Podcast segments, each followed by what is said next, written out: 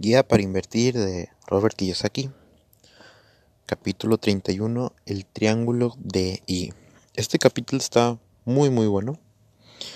Es se trata de un triángulo en donde Kiyosaki nos explica cómo hacer que los negocios triunfen, cómo hacer que los negocios prosperen, que trabajen para ti, que tú no estés tan al pendiente de ellos.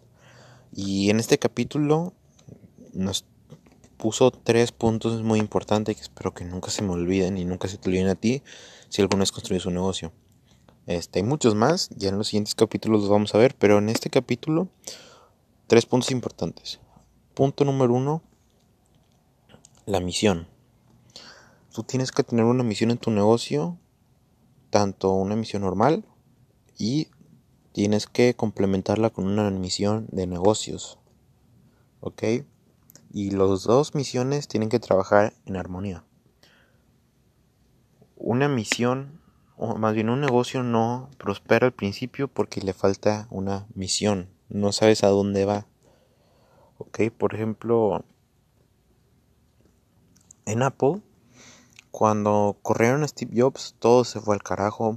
Este, todo, las, las acciones bajaron, los productos fueron un fracaso, las ventas bajaron. Y todo porque se fue Steve Jobs era esa misión. Luego cuando regresó, todo se fue a la alza. ¿Por qué? Porque renovaron esa misión que tanto querían. El punto número dos es un equipo.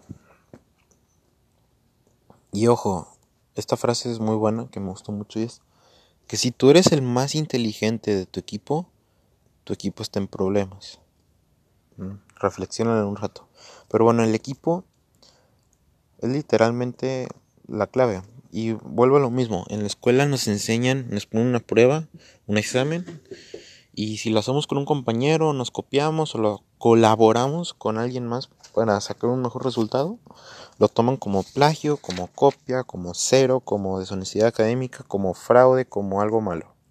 Pero en la vida, todos los exámenes deberían darse en equipo.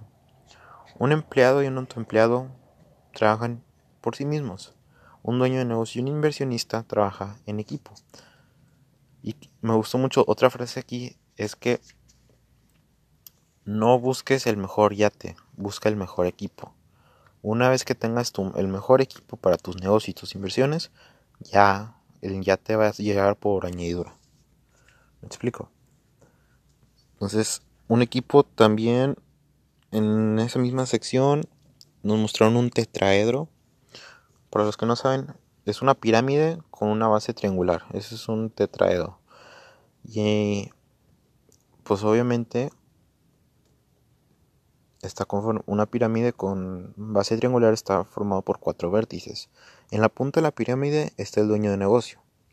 Luego abajo, por un lado, está el inversionista, por el otro lado están los empleados y por el otro lado están los expertos más bien son como autoempleados.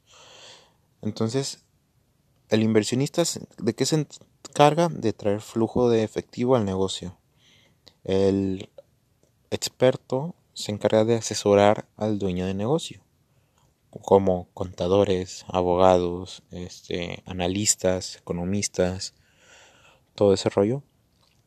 Y los empleados es una extensión del dueño de negocio, ¿ok? Que ejecuta. Ellos son los que ejecutan, literal. Es casi casi la parte más importante. ¿De acuerdo?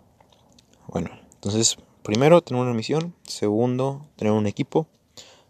Y tercero, es, es, es, es, es, es. ¿Qué era el tercero? Mm, tengo en el punto de la lengua. Chihuahua. ¿Cómo se me olvidó? Lo acabo de leer. Literal. O sea, se los juro. Estoy hojeando el libro y cuando lo encuentre va a ser de que, ah, este era el tercero. No manches. Por eso es importante hacer podcast. Porque luego, si no lo explico, ok, aquí está misión, equipo y Y ya, es todo. Sí, cierto, son las... Qué raro, ¿eh? Ah, obviamente, el tercero es el liderazgo, perdón. sí, liderazgo, clave, o sea, fundamental.